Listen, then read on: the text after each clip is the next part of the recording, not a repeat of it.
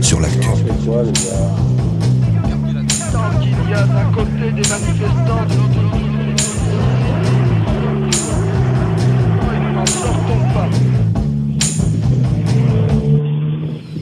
Bonjour à toutes et à tous. Nous avons appris il y a quelques jours qu'une décision gouvernementale mettait fin prématurément au programme École urbaine de Lyon. Cet institut convergence destiné à interroger les modalités de la recherche et à trouver des solutions innovantes dans le contexte de l'urbain anthropocène est donc sanctionné car ne répondant pas aux critères de la recherche traditionnelle. Est-ce que ça ne serait pas un petit peu paradoxal? Et comme nous, ne sommes pas à un paradoxe près et que le gouvernement non plus, c'est au moment où la pression environnementale et que le changement global n'ont jamais été aussi pressants, pour ne pas dire oppressants, que ce dernier fait le choix de, de se passer d'un programme de recherche qui s'y était dédié corps et âme en proposant une réflexion innovante en termes de contenu et de méthode pour appréhender ces enjeux. Mais derrière ce programme, c'est toute une équipe qui se retrouve sur le carreau, et ce, malgré un travail passionné, intense et reconnu nationalement et internationalement. Alors, vous ne trouverez peut-être euh, pas très objectif, et bien vous avez raison, car euh, c'est à cette équipe que vont les pensées de tous les membres de Regard sur l'actualité. Chers camarades, chers amis, nous sommes avec vous, et nous ne lâcherons rien. Nous reviendrons sur cette décision avec le directeur de l'école urbaine de Lyon, le géographe Michel Busseau, tout à l'heure. Vous êtes bien sur Radio Anthropocène et nous sommes le mercredi 13 avril 2022 et toute l'équipe de Regard sur l'actualité est ravie de vous retrouver après cette longue, trop longue pause hivernale. Enfin, une équipe pour le moins réduite. Emma Novell ne sera pas parmi nous pour euh, cette saison, elle est partie travailler sa thèse au Canada pour quelques mois. Elle participe cependant toujours activement à sa rédaction. Nous la saluons et la remercions. Elle sera aujourd'hui grand remplacée par Juliette Michel. Bonjour Juliette, merci d'être avec nous Bonjour. Et François de Gasperi. Et quant à lui, là, sans être là, ou plutôt pas là tout en étant là, mais je crois que pour le moment, il n'est pas là. En tout cas, François sera dans l'émission et en direct, mais il est de Madrid et nous le retrouverons euh, là-bas, en Espagne, toute cette saison. Et donc cette émission s'inscrit dans le cycle de programmes de Radio Anthropocène porté par l'école urbaine de Lyon et Radio Bellevue Web que nous remercions pour leur confiance. Et donc avant de retrouver Michel Lusso pour son coup d'œil sur l'actualité, nous commençons cette édition par le journal de la semaine. Regard sur l'actualité. L'information des mondes urbains, Anthropocène. Le journal Au programme aujourd'hui, nous reviendrons sur le dernier rapport du GIEC, toujours plus alarmant, puis sur celui de l'ADEME, à peine plus réjouissant, qui propose différents scénarios de transition pour la France. Et malheureusement, les plus efficaces ne sont pas ceux envisagés par les candidats du second tour de la présidentielle française. À propos de l'élection présidentielle d'ailleurs, Emma nous a préparé une revue de presse canadienne sur le sujet. Mais commençons cette édition avec euh, François si nous réussissons à le joindre depuis Madrid. Et oui, donc pour le premier grand format de la saison, François souhaitait nous parler du casse du siècle, mais François n'est pas en ligne. Est-ce qu'on a François? Non, toujours pas. Est-ce qu'on peut le prendre au téléphone? Voilà, on va l'appeler. Hop. Excusez-nous pour ce petit moment. C'est c'est une émission un peu particulière, vu que François est à l'étranger, qu'Emma n'est pas là. On est... François, est-ce que tu nous entends? Oui, François, on est en direct. Allô? François, on t'entend très bien. Alors, on va reprendre. Est-ce que tu es là? Tu nous entends? Alors moi je vous entends, mais pas sur mes. C'est les aléas du direct. Eh ben, on va faire, on va faire comme ça, François. Il y a pas de souci. Alors, donc, tu, je disais que pour ce premier grand format de la saison, tu souhaitais nous parler du casse du siècle. C'est bien ça? C'est tout à fait ça, Florian. Et je vais vous parler peut-être même de casse du siècle ou de siècle cassé. Je sais tellement plus comment dire moi-même à vrai dire.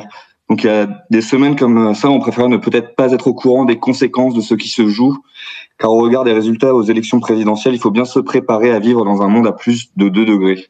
Ce midi, j'ai choisi de revenir euh, quelque peu sur l'actualité politique récente qui nous a occupés ces derniers temps, trois jours après les résultats du premier tour des élections présidentielles françaises. Un temps sain pour digérer quelque peu ces informations. Et donc, information oblige. Rappelons donc que le premier tour a sanctionné le duel de longue date préparé qui opposera Marine Le Pen au président sortant, Monsieur Emmanuel Macron.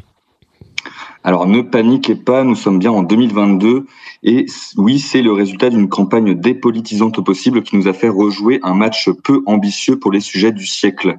Rappelons à ce titre que l'État français a d'ores et déjà été condamné pour inaction climatique et que Marine Le Pen n'a pas pris date de l'urgence climatique si l'on en croit l'évaluation des principales associations climat qui n'ont même pas souhaité évaluer son programme quand ces dernières estiment que la sortie de l'illégalité climatique par le candidat Macron est improbable. Tout un programme donc. Et tu voulais tout de même, François, revenir un peu plus en détail sur les résultats de ces élections afin de, si cela est possible, tirer des conclusions porteuses d'espérance pour le futur. Et oui, Florian, et en bon géographe, ma passion première, c'est les cartes, comme vous pouvez vous en douter. Plus sérieusement, j'ai pris quelques temps hier pour décortiquer la situation alors que j'étais en route pour Madrid en train. Et c'est là que j'ai appris que notre Premier ministre avait réalisé sur deniers publics un aller-retour en Falcon pour aller voter à Prades, sa ville d'attache. Alors sans vouloir polémiquer, ce sont ces mots. Selon les calculs du journal Vert, le, le magazine qui annonce la couleur, le Premier ministre aura contribué à rejeter près d'une demi-tonne de CO2 dans l'atmosphère à ce voyage, soit en une journée l'équivalent de ce qu'émet un Français en six mois. Ça fait cher la photographie, si vous voulez mon avis, le tout pour 5000 euros d'argent public. Un peu d'objectivité enfin. Oh, certes, Florian, l'exemple me semblait pourtant pertinent pour souhaiter à tous les auditeurs de notre chère radio la bienvenue dans le monde d'avant, celui de la probité et de l'exemplarité politique concernant les élections, les résultats aux élections. Donc, vous avez déjà dû entendre un tas d'informations. Mélenchon serait le candidat des jeunes de la génération climat quand Macron défendrait l'intérêt des gagnants de la mondialisation, des winners pour le dire dans un langage adapté à la sociologie électorale, alors que Marine Le Pen incarnerait le temps des enracinés, des petites villes, de la diagonale du vide et des territoires désindustrialisés, ceux dont tout le monde se moque en somme. Quelle réalité derrière cette prétendue tripartition de l'électorat français, souvent simplifiée en une bipolarité caricaturale de rat des villes et rat des champs eh bien, ras la casquette, si vous me passez l'expression. Je m'appuie pour ce papier sur les analyses très informées de plusieurs journalistes qui font un travail de grande qualité sur Twitter, le réseau social où le pire côtoie aussi le meilleur. Fait intéressant déjà que vous n'aurez sans doute pas tellement entendu, la principale gagnante de l'élection présidentielle de 2022 reste encore et toujours l'abstention chez les jeunes de 18 à 34 ans. Ceux qui se sont déplacés ont majoritairement voté, c'est vrai, pour Jean-Luc Mélenchon. Pourtant, fait plus inquiétant, l'abstention concerne 5 millions de personnes au sein de cette cohorte, soit près de 44% de jeunes qui se sont abstenus, abstenus au sein de cette classe d'âge de 11 millions d'individus.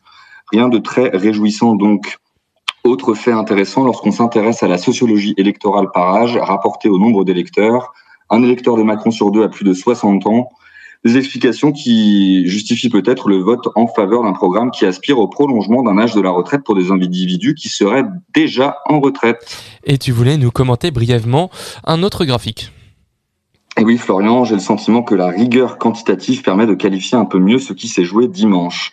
D'abord, lorsqu'on s'intéresse au profil des électeurs selon les CSP, le découpage de l'INSEE qui permet de qualifier la répartition de la population active en classe sociale, quelques faits s'imposent. D'abord, comme l'atteste un graphique publié dans les échos en date du 12 avril, le fait que l'essentiel de l'électorat lepéniste concerne une population ouvrière à plus de 30%, quand ceci ne concerne qu'à peine 15% de l'électorat de Macron. Fait singulier, si on définit la classe au sens fort, à savoir la position dans l'appareil productif, le vote Mélenchon n'est pas un vote de classe, mais un vote de gauche, soit un vote transclasse qui empêche Macron et Le Pen de détenir une hégémonie sur les classes moyennes et supérieures ou sur le prolétariat. La répartition du vote mélanchoniste est très homogène et découpe l'électorat français en parts égales de 20% par CSP. Et ce dessous des cartes, François? Patience, Florian, tout vient à point. À qui sait attendre? Deux cartes à commenter ici, d'après le travail brillant de hashtag les humeurs de Victor, journaliste au Parisien, spécialiste du traitement statistique. La première carte concerne la répartition des scores des candidats selon la part des actifs de la commune qui se rend au travail en voiture. Un moyen de qualifier peut-être le vote des fameux gilets jaunes si dépendants de l'automobile. Un seul constat ici, une leçon pour l'écologie politique. Le vote Jadot euh, est un vote urbain, aisé, puisque le vote écologiste décroît à mesure que l'on utilise peu sa voiture. Le passage du fameux droit à la ville au droit à la ville-centre, dont je vous parlais déjà, est le constat d'une écologie qui peine encore à s'adresser aux rats des champs, les habitants d'une France périurbaine fortement dépendante de l'automobile, qui voit dans l'écologie une sanction de son mode de vie. Et l'autre carte dont tu voulais nous parler concerne le score des candidats au premier tour agrégé selon le revenu des communes. Là encore, le constat est clair, le candidat Macron est surreprésenté dans le 1% des communes les plus riches où l'on vote pour plus de 40% pour le candidat sortant. Au sein du 1% des communes les plus pauvres, on vote pour près de 40% pour le candidat Mélenchon. Ça fait beaucoup de chiffres, j'en conviens, mais le constat est là. La victoire d'un programme de rupture à gauche a manqué d'une alliance. Quand on s'intéresse aux résultats concernant le score d'Europe Écologie Les Verts, la leçon est claire. On vote Jadot à 2% dans le 1% des communes les plus pauvres et réciproquement, le chiffre atteint 6% dans le 1% des communes les plus riches. Et pour finir ce papier, François, tu voulais revenir brièvement sur la pré-campagne électorale? Et oui, Florian, car comme Juliette nous l'expliquera paraphrasant la regrettée Emma, le troisième volet du rapport du GIEC est sorti la semaine dernière sans que cela ne fasse réagir tellement les médias français. Alors comment expliquer ce paradoxe d'une population qui préfère le déni et la quasi-certitude d'une trajectoire maintenant assurée d'un monde à plus de 2 degrés? D'abord pour des effets de cadrage médiatique et attentionnel dont nous parlions avec Yves Citon en janvier. En février, les associations à l'origine de l'affaire du siècle calculaient que seulement 2,7% du temps d'antenne de la campagne était consacré au sujet. Les politiques savent que ça ne reporte pas beaucoup d'électeurs, c'est donc plus ou moins sciemment qu'ils évitent d'en parler estime ainsi Daniel Bois, directeur de recherche au CEBIPOF. Et pire encore, la CNCCEP, institut qui régule la période de réserve, a considéré qu'il était interdit de parler de la marche climat organisée à la veille des élections, estimant que cela pourrait orienter le choix des électeurs en faveur de certains partis. Passé presque inaperçu dans le tumulte des élections présidentielles, le troisième volet du sixième rapport d'évaluation du GIEC a pourtant été publié le 4 avril dernier. Alors, avant de revenir sur son contenu, un petit rappel du processus de publication d'un rapport du GIEC est nécessaire, Juliette. Publiés environ tous les 5 ans depuis 88, les rapports du GIEC décrivent l'état des connaissances scientifiques sur le changement climatique. Le troisième chapitre de ce dernier rapport s'intéresse aux moyens de réduire nos émissions de gaz à effet de serre. Il se penche ainsi sur la thématique de l'atténuation. Il succède à la synthèse du premier groupe, publié en août dernier et portant sur l'état des connaissances scientifiques sur le climat, et au deuxième volet, publié en février dernier, décrivant les conséquences des changements climatiques sur les sociétés humaines et écosystèmes, c'est-à-dire l'adaptation. Et les auteurs et autrices espèrent que ce troisième volet suscitera enfin l'attention qu'il mérite face à l'urgence climatique malgré l'actualité politique et géopolitique. Car le temps presse, le premier constat de ce chapitre conclusif est, sans surprise, peu rassurant. La tendance actuelle n'est toujours pas bonne et mène à une augmentation de la température de 3,2 à 5 degrés d'ici 2100. Une belle consolation aurait pu se dessiner dans le ralentissement de nos émissions, passer de 2,1% à 1,3% en 10 ans, mais malgré tout insuffisant pour limiter le réchauffement au 1,5 degré prévu. Surtout à un horizon alarmant, 2025, date limite avant laquelle il faudra réduire nos émissions pour espérer atteindre la neutralité carbone. Des sujets de crispation viennent cependant freiner le processus de transition. Oui, car de nombreuses solutions pour limiter les émissions de gaz à effet de serre ont en réalité des implications très politiques. Entre autres, la question de la sortie des énergies fossiles, le rôle des technologies ou encore les questions d'équité et de finances. Ainsi, limiter l'utilisation du pétrole et du gaz ferait perdre de la valeur aux actifs financiers des énergies fossiles, ce que l'on appelle des actifs échoués. Et les principaux intéressés, banques, pétroliers, etc., n'ont aucune envie de voir le cours des choses changer pour le moment. Le GIEC rappelle également que les technologies de capture et de séquestration du carbone ne peuvent pas se substituer aux diminutions d'usage des énergies fossiles. Enfin, la question de l'équité entre les pays développés, plus pollueurs, et les pays en développement, subissant plus fortement les pollutions, reste d'actualité. Les pays développés n'ont toujours pas versé les 100 milliards de dollars à destination des pays en développement pour la transition climatique juste prévue par les accords de Paris. Pardon. Et les difficultés des pays à se mettre d'accord sur les trajectoires à suivre se sont illustrées par le retard de publication de ce troisième volet. L'approbation du document aurait dû s'achever le vendredi 1er avril. Mais dimanche 3, les pourparlers n'étaient toujours pas achevés. Comme l'indique François Gémen pour Reporter, ce n'est pas surprenant, le troisième volet du rapport est toujours plus politique que les autres. Les pays pollueurs essayent notamment d'atténuer le langage du résumé à l'intention des décideurs, même si les scientifiques gardent toujours le dernier mot. Les États, eux, peuvent seulement refuser de valider individuellement le rapport. Et pourtant, les auteurs l'assurent, si une réelle volonté politique émergeait enfin, la réduction des émissions de moitié serait possible d'ici 2050. Des éléments prometteurs sont en effet pointés comme la réduction du coût des batteries pour l'éolien et le solaire de l'ordre de 85%, l'adoption par de très nombreux pays de lois climat ou encore les multiples condamnations étatiques pour inaction climatique. Des solutions existent dans tous les secteurs, comme le recours plus large au télétravail, un accès au transport en commun facilité, l'économie circulaire dans le secteur industriel, la ville compacte adaptée aux mobiliers douces et j'en passe. Mais ce qu'il faut retenir de ce rapport, c'est avant tout qu'agir maintenant nous coûtera collectivement moins cher que d'attendre les supposées innovations technologiques. Et en bref, cette semaine. Emmanuel Macron, ami des chasseurs. C'est ce qu'avait affirmé Willy Schrehen, président de la Fédération nationale de la chasse, en marge de l'élection présidentielle. Et le président, maintenant candidat pour le second tour, s'est entêté à justifier ce qualificatif durant tout son quinquennat. Dernier épisode en date, la chasse aux lagopèdes et aux grands tétras. Mardi 1er mars, le tribunal administratif de Toulouse a condamné l'État pour faute. Dans les Pyrénées, ces deux galliformes de montagne sont chassés pendant 3 à 4 semaines à partir du premier week-end d'octobre.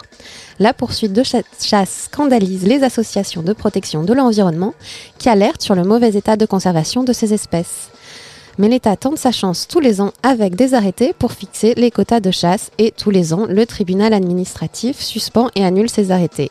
Entre-temps, les chasseurs ont l'opportunité bah, de chasser.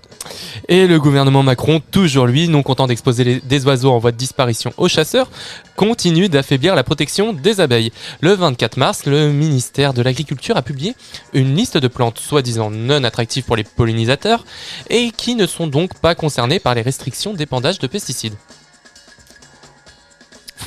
communiqué commun, le syndicat national d'apiculture, la Confédération paysanne, l'Union nationale de l'apiculture française et l'association Terre d'abeilles affirment que des cultures bel et bien attractives y figurent. Le site reporter nous apprend que l'on retrouve notamment dans cette liste les légumineuses comme le pois, la lentille et le soja, la vigne et les céréales à paille. Les pollinisateurs peuvent pourtant butiner ces espèces, affirment les quatre organisations. Avec cette liste, les syndicats et associations estiment que Julien de Normandie vide de sa substance l'arrêté abeille qui interdit aux, aux agriculteurs d'épandre des pesticides durant la journée en période de floraison sur des cultures attractives. Sus à la volaille. En France, plus de 8 millions de volailles ont été abattues, soit plus du double que lors du dernier, euh, dernier épisode de grippe aviaire. Pour notre ministre de l'Agriculture, toujours lui, Julien de Normandie, il n'y a pas d'autre solution que d'abattre des volailles en prévention pour dépeupler les élevages.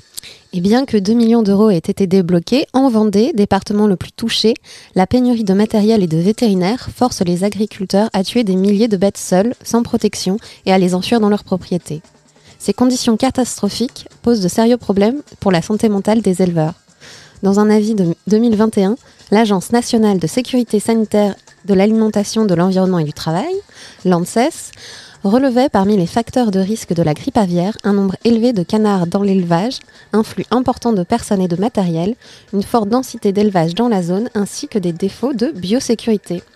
Et pourtant, ces mesures impactent bien davantage les petits éleveurs qui se retrouvent forcés de mettre clé sous la porte, laissant la voie libre aux exploitations industrielles et intensives qui ont, elles, les moyens d'amortir ces crises alors que le premier tour des présidentielles a placé au second tour deux candidats qui ne brillent pas pour leur programme écologique, l'ADEME, agence de transition écologique, a publié fin mars le rapport de son exercice prospectif Transition 2050. Et celui-ci propose quatre chemins types pour conduire la France vers une neutralité carbone François.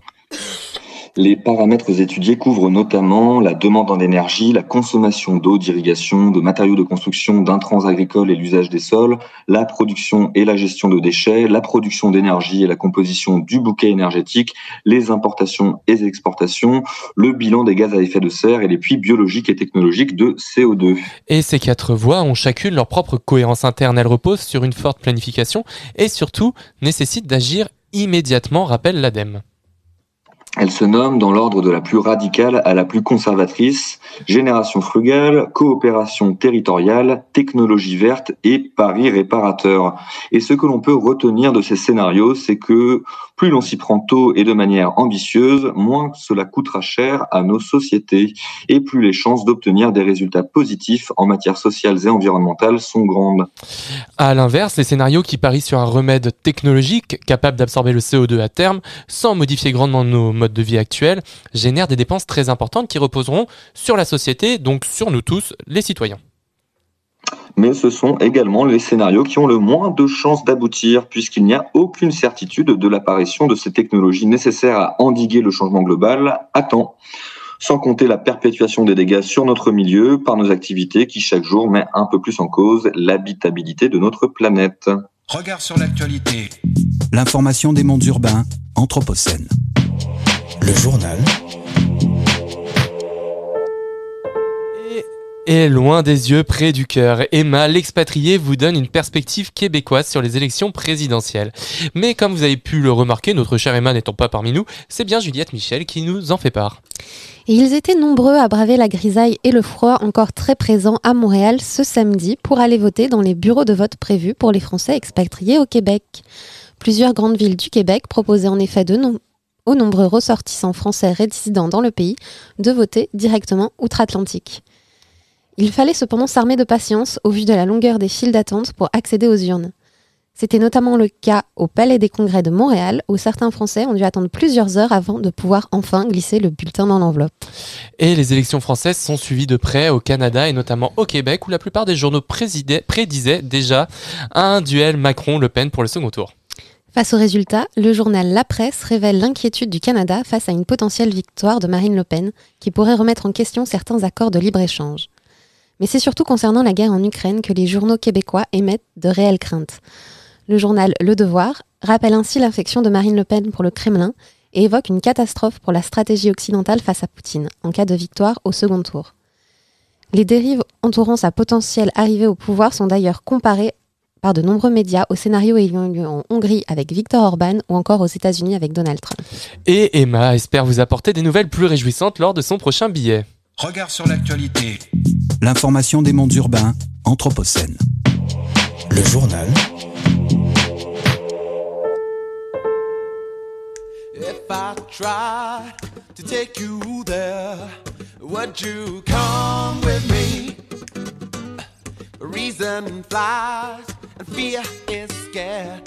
The ocean loves the sea. If I try to take you there, would you come with me? Reason flies and fear is scared. The ocean loves the sea. Say the ocean loves the sea. I say the ocean loves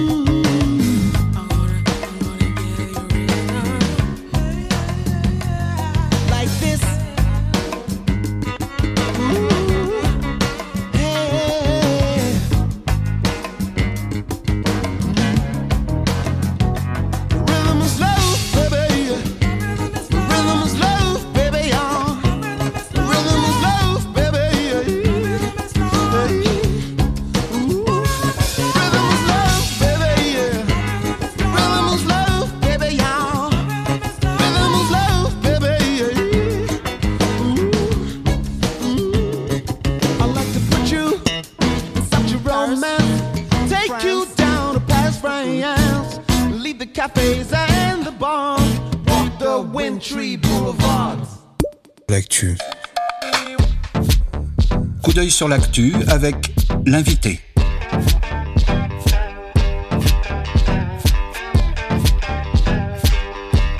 Coup d'œil sur l'actu avec l'invité. L'invité des regards.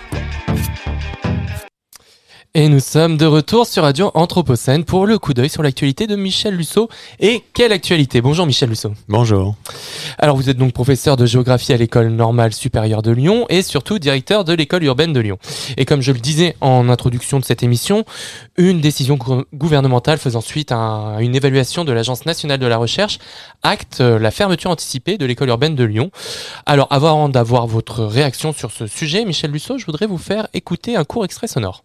Um, I love, I'm so glad to be a part of the, the wonderful idea of the open school. Um, openness and accessibility to information um, is what we need uh, uh, to live well together and to thrive together. And it's um, uh, really encouraging to see this modeled um, uh, at, the, at the open school.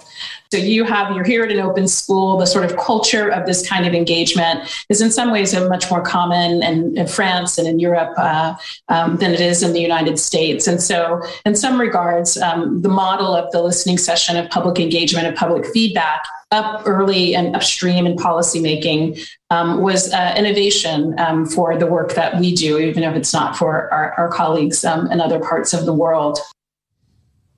Alors bonjour Michel Lusso, une, une question tout de suite, vous avez reconnu cette voix? Oui, c'est Alandra Nilsson, c'est la, la conseillère, euh, une des conseillères pour la science et la société d'ailleurs euh, du président Joe Biden. Oui, tout à fait. Je vois que vous devancez mon commentaire, mais c'est superbe. Euh, il s'agit donc de- du discours prononcé par Alandra Nelson euh, lors de son allocution pour l'école de l'Anthropocène qui se tenait en janvier dernier euh, au RIS à Villeurbanne et dans lequel euh, elle souligne l'importance du travail fait en Europe par des institutions comme l'école urbaine de Lyon sur les questions de sciences participatives, d'écoles ouvertes. Et surtout, elle insiste sur le retard qu'ont euh, les USA sur ces questions-là. Et pourtant, une nouvelle fois, euh, alors qu'on tendrait à être à la pointe dans un domaine en France, on trouve euh, le moyen de se saborder. Alors, quelle, réaction à cette allocution, euh, Michel Lusso Bah, euh, cette, conseillère pour la science, qui est une collègue, hein, qui est une, universitaire américaine, spécialiste de, sociologie politique, insiste bien sur, de facto, la nécessité d'ouverture des sciences et des scientifiques aujourd'hui aux préoccupations de la société. Une ouverture qu'il ne faut plus penser selon les termes classiques de la médiation scientifique ou de la vulgarisation de jadis, où vous savez, euh, on avait euh, d'un côté des savants euh, qui savent et de l'autre côté des ignorants, le grand public, qui doivent comprendre ce qu'ils ne comprennent pas par eux-mêmes en écoutant les savants. Aujourd'hui, ce modèle doit être dépassé pour réfléchir à de nouvelles façons d'impliquer la science en société et de, euh, par effet retour, impliquer la société dans la science. Et c'est ce que nous essayons de faire à l'école urbaine depuis euh, les débuts de cette école et même depuis l'écriture du, programme qui nous avait permis d'être retenu et financé, écriture du programme qui a eu lieu euh, une première fois fin 2015, euh, avec le sentiment que compte tenu des questions que nous avons abordées, la question du changement global et, de la menace sur l'habitabilité terrestre qu'elle qu'elle fait peser sur l'ensemble des sociétés humaines, cette question imposait que les scientifiques sortent de leurs habitudes et de leurs routines pour, pour deux raisons. D'abord parce que la science anthropocène qu'il nous faut constituer est une science qui n'est plus pensable à partir d'une seule discipline constituée aujourd'hui. Les phénomènes que nous avons abordés sont toujours des phénomènes tellement entremêlés, complexes, que nous ne pouvons les comprendre que par la coopération de, tous les spécialistes de toutes les disciplines, avec des spectres d'interdisciplinarité très larges, et même d'ailleurs avec une conception de la coopération qui renvoie l'interdisciplinarité euh, au rayon des, des, des, des vieilles traditions qu'on peut oublier. Je crois que nous sommes, nous sommes au-delà de l'interdisciplinarité, à l'école urbaine, persuadés que nous sommes entrés dans une phase qu'on pourrait appeler post-disciplinaire, c'est-à-dire quelque chose qui impose tout à fait de, nouvelles manières de travailler. Et puis la, la, deuxième chose que, que nous avons essayé de mettre en avant, euh, c'est le fait qu'en raison même de l'ampleur du changement global, on ne pourra pas s'en sortir si l'on ne considère pas que les citoyens sont des co-constructeurs des problématiques que nous avons abordées et sont des contributeurs à la recherche et pas simplement en fin de course quand il s'agit simplement de leur demander leur avis, mais véritablement dès le début de la conception même de nos actions de recherche et de formation. Ça, c'est le cœur du, programme, de l'école urbaine. Alors justement, vous, vous devancez à peu près la, totalité de nos questions, donc on va revenir petit à petit tout au long de cette interview sur, sur ces sujets-là. Mais l'histoire que vit actuellement l'école urbaine me fait penser à un autre cas d'école en France, car figurez-vous que j'ai réalisé dans mon cursus un mémoire d'histoire de la pensée économique consacré à l'économie écologique en France. Et donc dans un schéma qui semble se répéter sur certains aspects, une université à l'époque Versailles-Saint-Quentin avait décidé à la fin des années 90 de se consacrer dans son entièreté à la problématique écologique et à la transdisciplinarité. Mais patatras, ce projet ambitieux s'est heurté à une volonté gouvernementale de créer des grands pôles universités pour répondre aux critères du fameux classement de Shanghai et le choix fut fait de sacrifier ce projet interdisciplinaire et donc ne rentrant dans aucune case académique standard malgré sa pertinence et son ori originalité scientifique.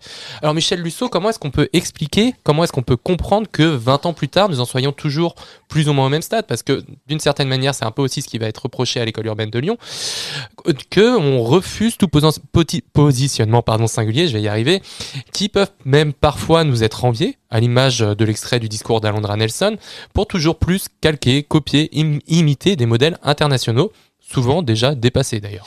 Oui, c'est assez délicieux de voir que la conseillère pour la science et la société de Joe Biden dit que l'école urbaine de Lyon est à la pointe de, de ce qu'il faudrait faire et de voir que des membres du jury anglophones, pour la plupart, qui nous ont évalués, considèrent que nous ne faisons pas de véritable recherche. Et, ce décalage est tout à fait significatif. Il faut le penser euh, dans son caractère significatif. Ça traduit quoi? Ça traduit le fait que depuis quelques décennies, pour des raisons qu'on peut d'ailleurs comprendre et analyser, je, je, dirais que la science s'est industrialisée. Elle s'est industrialisée au sens ancien du terme, presque au sens taylorien du terme. C'est-à-dire elle s'est industrialisée en se surspécialisant par disciplines de plus en plus étanches les unes aux autres et sous-disciplines de plus en plus étanches les unes aux autres. Et dans chaque domaine de surspécialité, on a développé des modes de production industriels, c'est-à-dire des modes de production où il s'agit euh, d'aller vers une production unique, très standardisée, très contrôlée par des procédures de contrôle. Et la production unique, c'est l'article dans les revues scientifiques euh, internationales. Et euh, comme tout mode de production surspécialisé, optimisé, fonctionnalisé, eh bien, nous avons aujourd'hui la certitude que cela produit dans le domaine de la science des effets contre-intuitifs, c'est-à-dire des effets pervers. Bien sûr, la production est spectaculaire, il ne s'agit pas de le nier, et sans doute est-elle nécessaire. Il ne s'agit pas non plus de le nier, l'école urbaine n'a jamais demandé la fin de l'activité scientifique standard. Jamais. Mais justement, ce que nous demandions, c'était qu'à côté de ce mode industriel standard de production, qui produit des effets vertueux, mais aussi des effets contre-intuitifs, nous puissions développer d'autres approches, d'autres modèles de penser la production de savoir, et d'autres modèles aussi de penser le partage du savoir. Parce que dans ce système industrialisé de la science, qui produit en fait de la routine, eh bien, comme dans toute routine, les seuls destinataires du produit industriel qui est produit dans les laboratoires, ce sont d'autres membres de laboratoires identiques. C'est-à-dire que la science, finalement, n'est plus lue que par les scientifiques. C'est aussi comme ça qu'on peut comprendre que la science n'est plus écoutée socialement. Elle n'est plus écoutée socialement parce qu'elle n'est plus écoutable. Elle n'est plus écoutable socialement parce qu'elle ne se soucie plus de destinataires autres que les pairs. La science est devenue une activité entre pairs. C'est devenu une activité de club. Comme jadis, les golfs étaient des activités de club où les clubs anglais étaient des activités de club, c'est devenu une activité de club. Eh bien, une activité de club se suffit à elle-même. Les membres du club sont très contents d'être membres du club. Ils peuvent même se flatter les bourrelets et se regarder le nombril.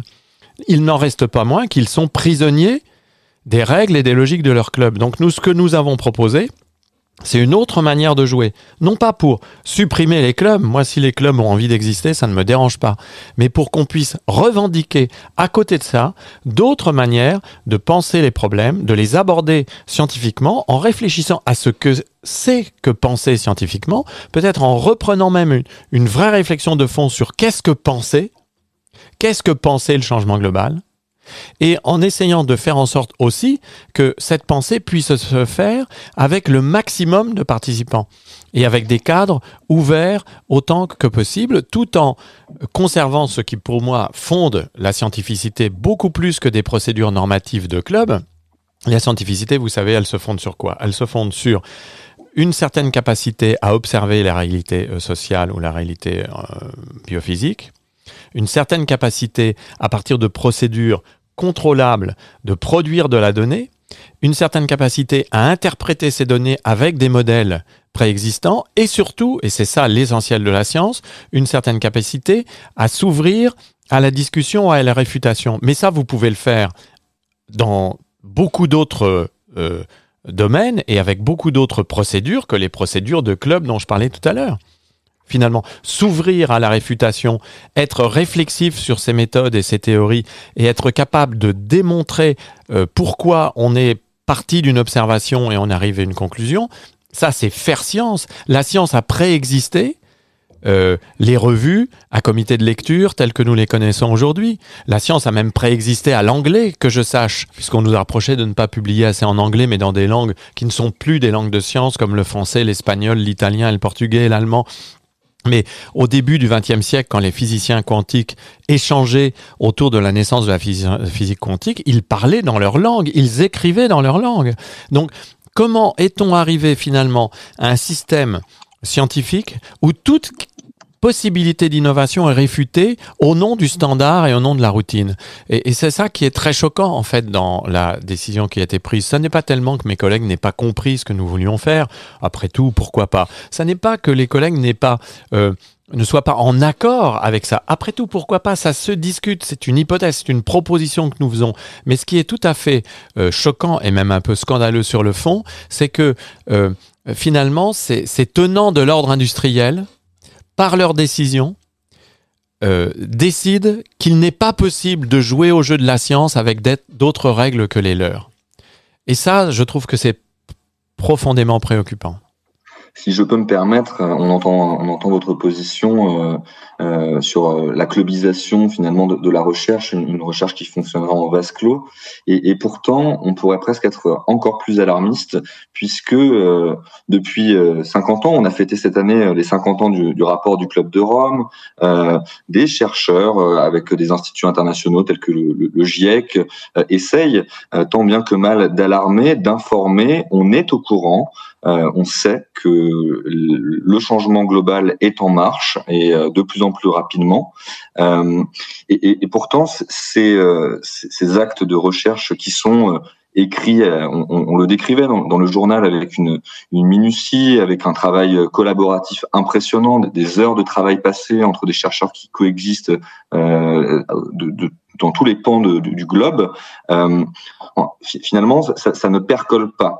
Euh, je voyais euh, il y a, y a pas, plus, pas, plus, tard qu'hier, euh, du coup, une, une, forme de radicalisation de certains chercheurs euh, aux États-Unis. Euh, des des climatologues américains ont décidé, par exemple, de s'enchaîner aux portes de la banque Chase pour alerter du fait qu'ils n'étaient plus, ils n'étaient pas entendus. Comment vous pouvez expliquer ce décalage cognitif entre une communauté scientifique euh, qui euh, euh, pourrait en partie fonctionner en vase clos et d'autre part d'autres qui essaieraient d'ouvrir ces enjeux du changement climatique, de, de l'anthropocène en général et qui ne sont toujours pas entendus. parce que je pense que dans une certaine mesure, les, scientifiques qui ont alerté très tôt sur les problèmes climatiques ont été eux-mêmes piégés par la conception de la science qui était la leur, c'est-à-dire d'une science qui était une science de pairs euh, éloigné en fait des sociétés. Et, et- et être obligé de s'enchaîner euh, à une banque pour essayer de faire comprendre euh, la science, c'est le signe de l'échec de la conception classique euh, du fonctionnement de la science, de la médiatisation de cette science et de la vulgarisation de cette science. Et, et en fait, c'est tout à fait spectaculaire pour signaler cet échec d'être obligé de faire quoi? Bien d'être obligé de faire une action sociale. C'est-à-dire de prendre en compte le social. Et prendre en compte le social dans la science fondamentale, ça n'est pas simplement faire de la médiation. Prendre en compte le social dans la science fondamentale, c'est ce que nous essayons de faire à l'école urbaine. C'est-à-dire, comprendre comment le social et ses logiques vient dès le départ modifier même les objets de science. Parce que ce que les gens du GIEC n'ont pas compris, ils le comprennent un peu mieux quand on voit le troisième euh, volume du rapport actuel du GIEC, qui est justement, euh, pour une fois, très ouvert, depuis maintenant une dizaine d'années, on le constate, mais là c'est très net, à des préoccupations de, de chercheurs en sciences sociales, mais on pourrait faire encore beaucoup mieux. Ce que les experts du GIEC n'ont pas compris, c'est que le changement climatique n'est pas une affaire de climatologues. L'objet de recherche du changement climatique ne peut pas être simplement le climat l'objet de recherche du changement climatique, ça ne peut être que le coumen, ça ne peut être que la façon dont l'habitation humaine est menacée.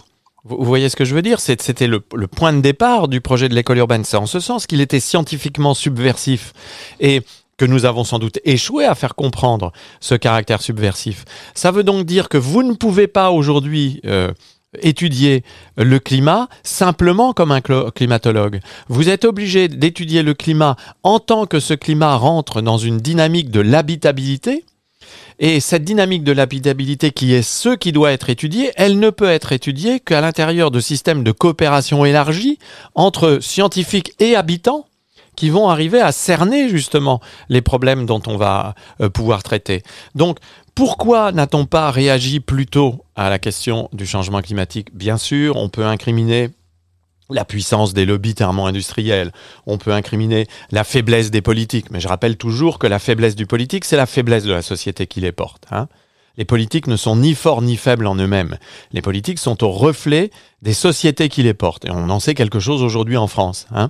Euh, donc, on peut incriminer toute une série de facteurs extérieurs qui auraient biaisé, qui auraient euh, finalement empêché la bonne compréhension par le, le peuple euh, de, ce qui aurait dû être compris. Mais je pense qu'il y a quelque chose de plus préoccupant derrière ça. C'est le fait que la manière même dont les sujets ont été conceptualisés, travaillés et adressés à la société, cette manière même n'était pas satisfaisante. Mais justement, vous nous parlez de, la capacité des scientifiques à saisir un objet et à le traiter avec toutes les disciplines, donc de façon soit transdisciplinaire, soit on y reviendra juste après, peut-être de façon post-disciplinaire. Mais d'une certaine manière, est-ce que les études, on va appeler post-coloniales, décoloniales ou même euh, de gender, enfin de genre, de genre plutôt, ça serait mieux, euh, n'ont pas adopté ces démarches-là et pour autant n'ont pas spécialement réussi ou ont réussi à le faire d'une certaine façon, mais à s'imposer dans les médias, dans le discours médiatique, dans le discours politique, ou alors de façon très réactionnaire peut-être. Oui, mais dans une certaine mesure, on pourrait dire que le féminisme, les études décoloniales, les études de genre ont, ont, ont eu un succès considérable parce que la panique morale que ces études créent euh, chez les tenants de l'ordre réactionnaire euh, ou conservateur est tout à fait spectaculaire. On peut dire que ces études sont en train de réussir dans leur capacité à, à faire varier les points de vue. Euh, et c'est ça le rôle de la science. Moi, je ne prétends pas d'ailleurs qu'il serait possible de régler tous les problèmes humains simplement en faisant ce que l'école urbaine propose. Je dis simplement que le rôle de la science à un moment, c'est de changer les regards, c'est de changer l'orientation des regards. Et pour changer l'orientation des regards, à un moment, il faut accepter de travailler différemment. Notre hypothèse, c'était que l'Anthropocène obligeait tout le monde à travailler différemment, les scientifiques y compris. Alors on m'objectera que c'est très complexe, euh, la climatologie, il faut des gens qui se dédient à cela, de même que l'écosystémique, c'est très complexe. Bien sûr, il ne s'agit pas de condamner la science normale, il s'agit simplement de demander comment on peut faire en sorte qu'à côté de la science normale existe une science différente, qui soit tout aussi rigoureuse, tout aussi reconnue, tout aussi importante, qui est une science justement ouverte, citoyenne et participative, qui, avec la science normale, essaie euh, en, quelque sorte de progresser vers la conceptualisation d'un certain nombre de points, qui sont des points qui euh, peuvent être considérés comme tout à fait décisifs pour les sociétés. Et les instituts de convergence, qui étaient le programme qui permettait à l'école urbaine d'être financée, avaient pour objectif deux choses. Euh, cerner de façon totalement interdisciplinaire des objets de science euh, qui n'étaient pas aujourd'hui cernables. C'est ce que nous faisons avec l'Anthropocène. Permettre à la société de s'approprier ces objets. C'est ce que nous faisons aujourd'hui à l'école urbaine. Il y a eu un dévoiement par les évaluateurs de l'objectif des instituts de convergence. Ce dévoiement, il traduit quoi? Il traduit la, la, la force du système de clubs euh, productivistes et routiniers dont je parlais tout à l'heure. C'est-à-dire ces collègues ont été incapables, incapables simplement de se poser la question de savoir si ce que nous proposions pouvait avoir de l'intérêt. Ils n'ont jugé ça que par rapport à l'écart de ce que proposait l'école urbaine au regard des normes industrielles qui étaient les leurs. Ils ont donc fait preuve du plus grand défaut, pour moi, euh, qui soit lorsqu'on est scientifique, ils ont fait preuve d'une absence totale de capacité d'ouverture intellectuelle. Et ça, c'est moi, c'est ça qui me préoccupe en fait. C'est ce que ça dit de la science, ce que ça dit aussi d'une certaine arrogance de la science normale, de considérer qu'elle est la seule à pouvoir dire ce qui est juste et ce qui n'est pas juste même dans le cadre de procédures où on tente justement d'inventer une science rigoureuse mais autre, parce que faire une science autre, ça ne veut pas dire faire de la mauvaise science, ça veut simplement dire faire une science autre. Mais une autre science peut être tout, aussi rigoureuse que celle-ci. Il faut simplement le temps pour l'installer, pour développer des procédures de vérification.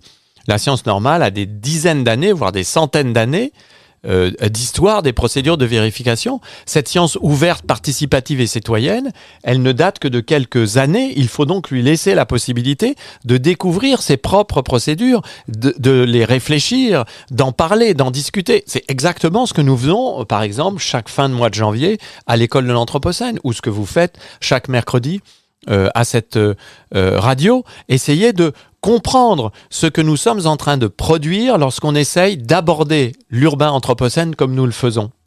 Et, et moi, ce... oui, on, on, vous entend très, on vous entend très bien sur euh, sur la remise en question des modes de production scientifique traditionnels, la pertinence d'inventer euh, d'autres formes de faire de la recherche. Mais j'aimerais peut-être insister également sur le fait que dans une situation de communication, euh, il y a deux pôles. Il y a le pôle de l'émetteur, et donc on, a réfléchi ensemble euh, à, à, la responsabilité de la science à, à, à penser d'autres modalités de, de, scientificité pour euh, se saisir des enjeux auxquels nous sommes confrontés.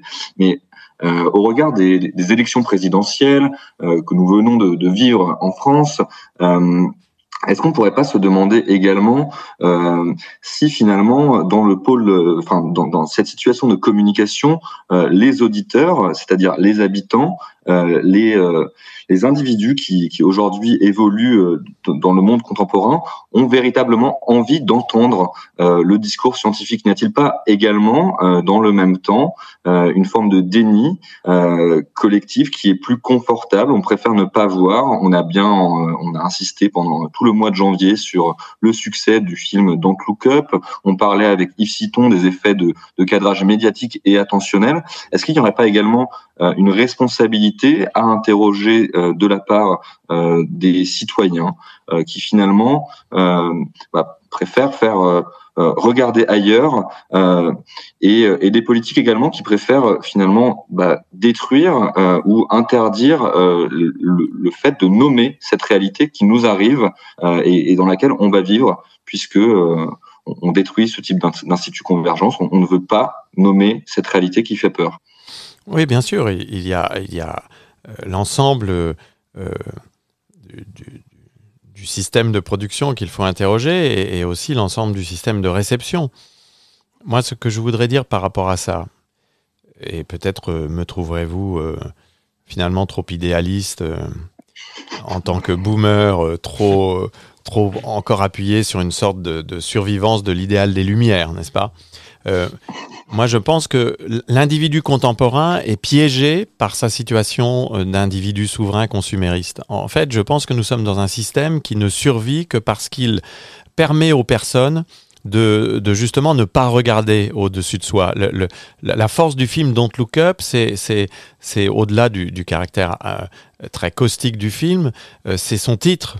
Ne pas regarder, ne pas voir, ne pas vouloir voir, en fait, c'est le fondement de cette phase actuelle du capitalisme consumériste. Il faut pouvoir ne pas voir. Il faut pouvoir ne pas être conscient de des conditions de possibilité de son acte. Hein. Vous savez, c'est souvent l'expression que, que j'utilise. C'est il faut pouvoir ne pas être conscient de ce que coûte la fabrication d'un blue jean ou de ce que euh, coûte la fabrication et l'usage d'une automobile pour pouvoir continuer de l'utiliser. Et ça, c'est évidemment quelque chose de tout à fait préoccupant.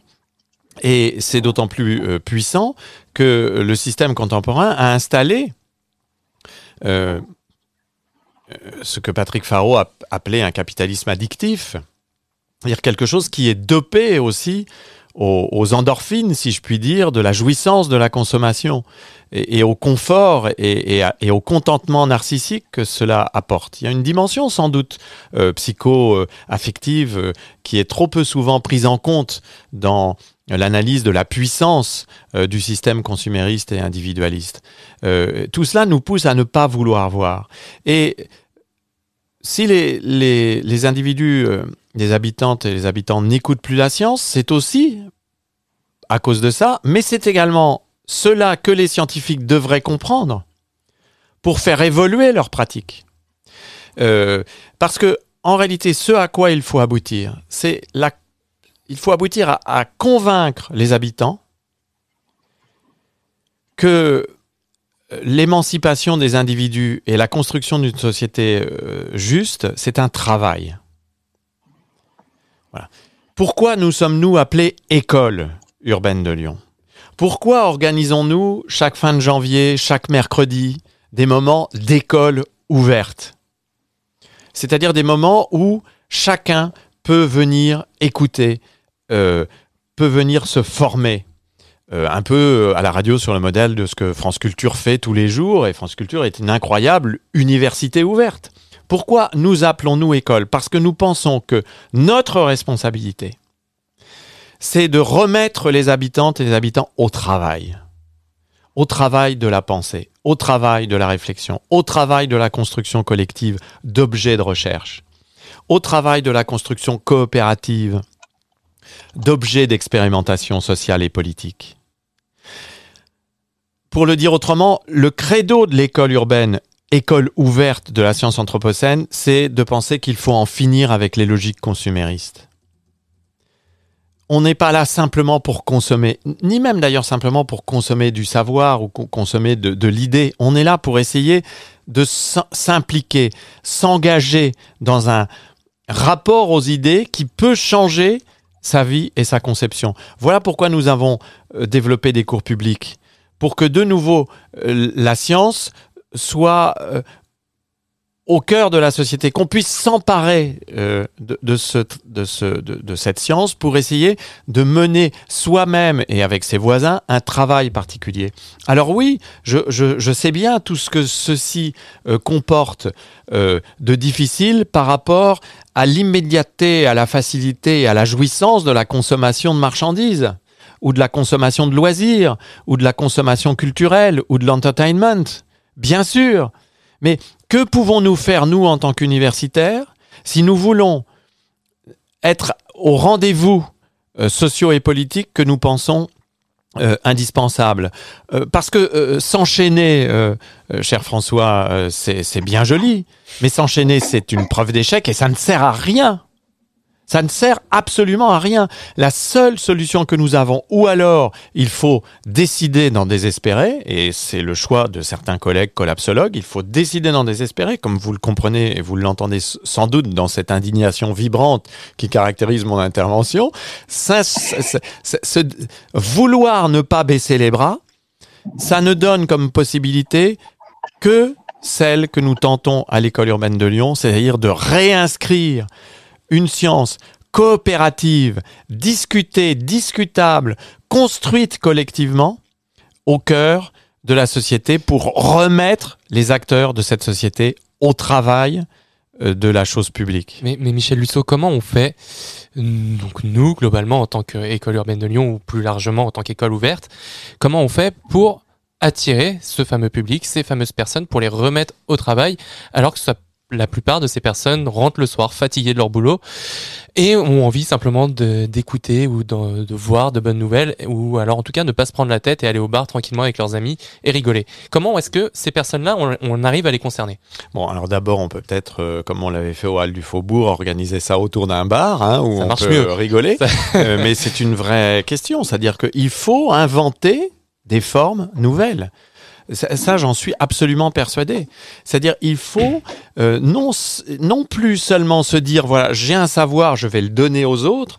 Il faut mettre l'accent sur ce qu'à l'école urbaine nous appelons les nouvelles scénographies du savoir scientifique. Et il faut entendre scénographie au sens euh, très sérieux du terme, c'est-à-dire comment mettre en scène euh, les réflexions des scientifiques et comment faire en sorte que euh, par ces mises en scène, non seulement chacun s'approprie ses savoirs, mais, mais commence justement un travail avec ces savoirs qui va euh, peut-être mener à d'autres propositions, à d'autres scénographies. C'est-à-dire, en gros, il faut trouver les moyens de faire en sorte que les personnes qui viennent le vi- viennent parce que la qualité de ce qu'on propose est éminente, parce que on peut montrer aussi que la science n'est jamais triste, la science est toujours joyeuse, la science est toujours jou- jou- jouissive, c'est une jouissance que de comprendre. Euh, et donc il faut aussi travailler à la façon dont on, transmet cette jouissance. Il y aurait peut-être d'ailleurs beaucoup à dire sur le système scolaire, hein, qui finalement présente le savoir comme une contrainte et comme un fardeau et non pas comme une jouissance et une libération.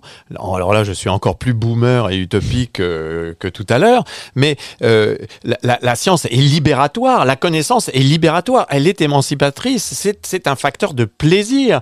Hein, la libido siendi, ça existe, un facteur de plaisir, et il faut conjuguer ce plaisir avec d'autres, et c'est possible si on considère que pour réfléchir à ces nouvelles scénographies, eh bien, il faut convoquer des artistes, euh, réfléchir avec des hommes de théâtre, avec des danseurs, des photographes, des gens de radio, des musiciens, euh, parce que la science peut aussi se danser, se, se chanter, se montrer. Alors évidemment, quand je dis ça, les membres du jury qui m'ont évalué euh, éclatent de rire. Euh, mais quelle est cette danseuse Quel est, est ce, ce- ce garçon qui prétend que la science peut se scénographier? Oui, elle peut et elle doit euh, se scénographier. Autrement, ces scientifiques pourront continuer de s'esclaffer dans leur club, mais ils seront exactement dans la position de ceux qui sont décrits dans le film Don't Look Up, c'est-à-dire ils seront dans la position de ceux qui n'ont pas voulu voir qu'à côté de leur connaissance, il fallait inventer d'autres manières de faire sens, de rendre le monde intelligible. Bon sang de bois, à quoi sert la science? La science ne sert pas à promouvoir les scientifiques, la science ne sert pas à faire carrière, la science ne sert pas à, à donner des satisfactions aux membres d'un club. La science, c'est cette incroyable invention, cette incroyable et inépuisable ressource d'intelligibilité du monde et une intelligibilité qui est tournée vers l'action, qui est tournée vers le besoin de l'être humain d'assurer sa viabilité et par des choix d'autres êtres humains de faire en sorte que cette viabilité soit assurée dans des sociétés justes et équitables. Donc moi je n'en puis plus de cette conception autogène et en silo de la science où finalement on a l'impression que la science, la science, la science n'est n'est finalement que l'apanage d'un petit groupe. Voilà ce que c'est la science citoyenne. C'est pas simplement la science faite avec tout le monde. C'est la science qui appartient à tout le monde.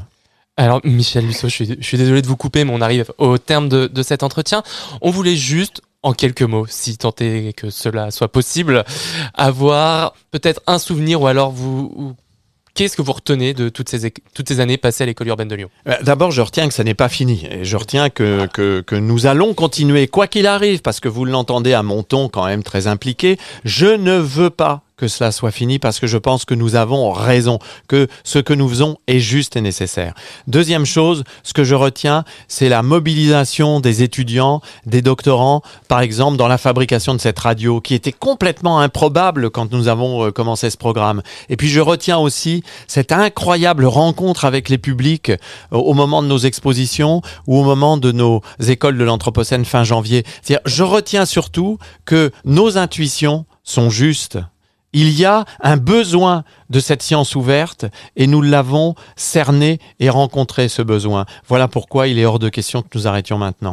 Eh bien, merci beaucoup, Michel Lusso. Merci pour ce vibrant hommage à, à l'école urbaine de Lyon et à ce, cet encouragement à continuer. Et puis, bah, merci à tous de nous avoir suivis pour cette émission un peu spéciale. Merci, Michel. Merci. Et comme vous avez pu le comprendre, nous ne savons pas encore si nous pourrons maintenir ce programme tout au long de la saison, comme cela était prévu. Mais en tout cas, nous allons faire tout notre possible pour. Et dans tous les cas, nous vous proposerons une émission spéciale la semaine prochaine en direct de la Biennale du Design à Saint-Étienne, durant laquelle nous évoquerons le futur de l'école urbaine de Lyon. Euh, Aujourd'hui, sur notre antenne, vous pourrez retrouver les témoignages de tous les amis et collaborateurs de l'école urbaine qui réagiront à cette triste nouvelle, mais surtout qui reviendront sur tous les projets qu'a porté l'école durant ces sept années d'existence. Merci à tous de nous avoir suivis. Merci à l'équipe de Radio Bellevue Web, Robert Lapassade et Thomas Balestrieri à la technique. Merci à l'école urbaine de Lyon. Merci à Emma. Merci à François. Merci Florian, merci à tous et toutes. Merci également à Juliette pour son aide aujourd'hui. Bonne journée à toutes et à tous et à la semaine prochaine dans Regard sur l'actualité.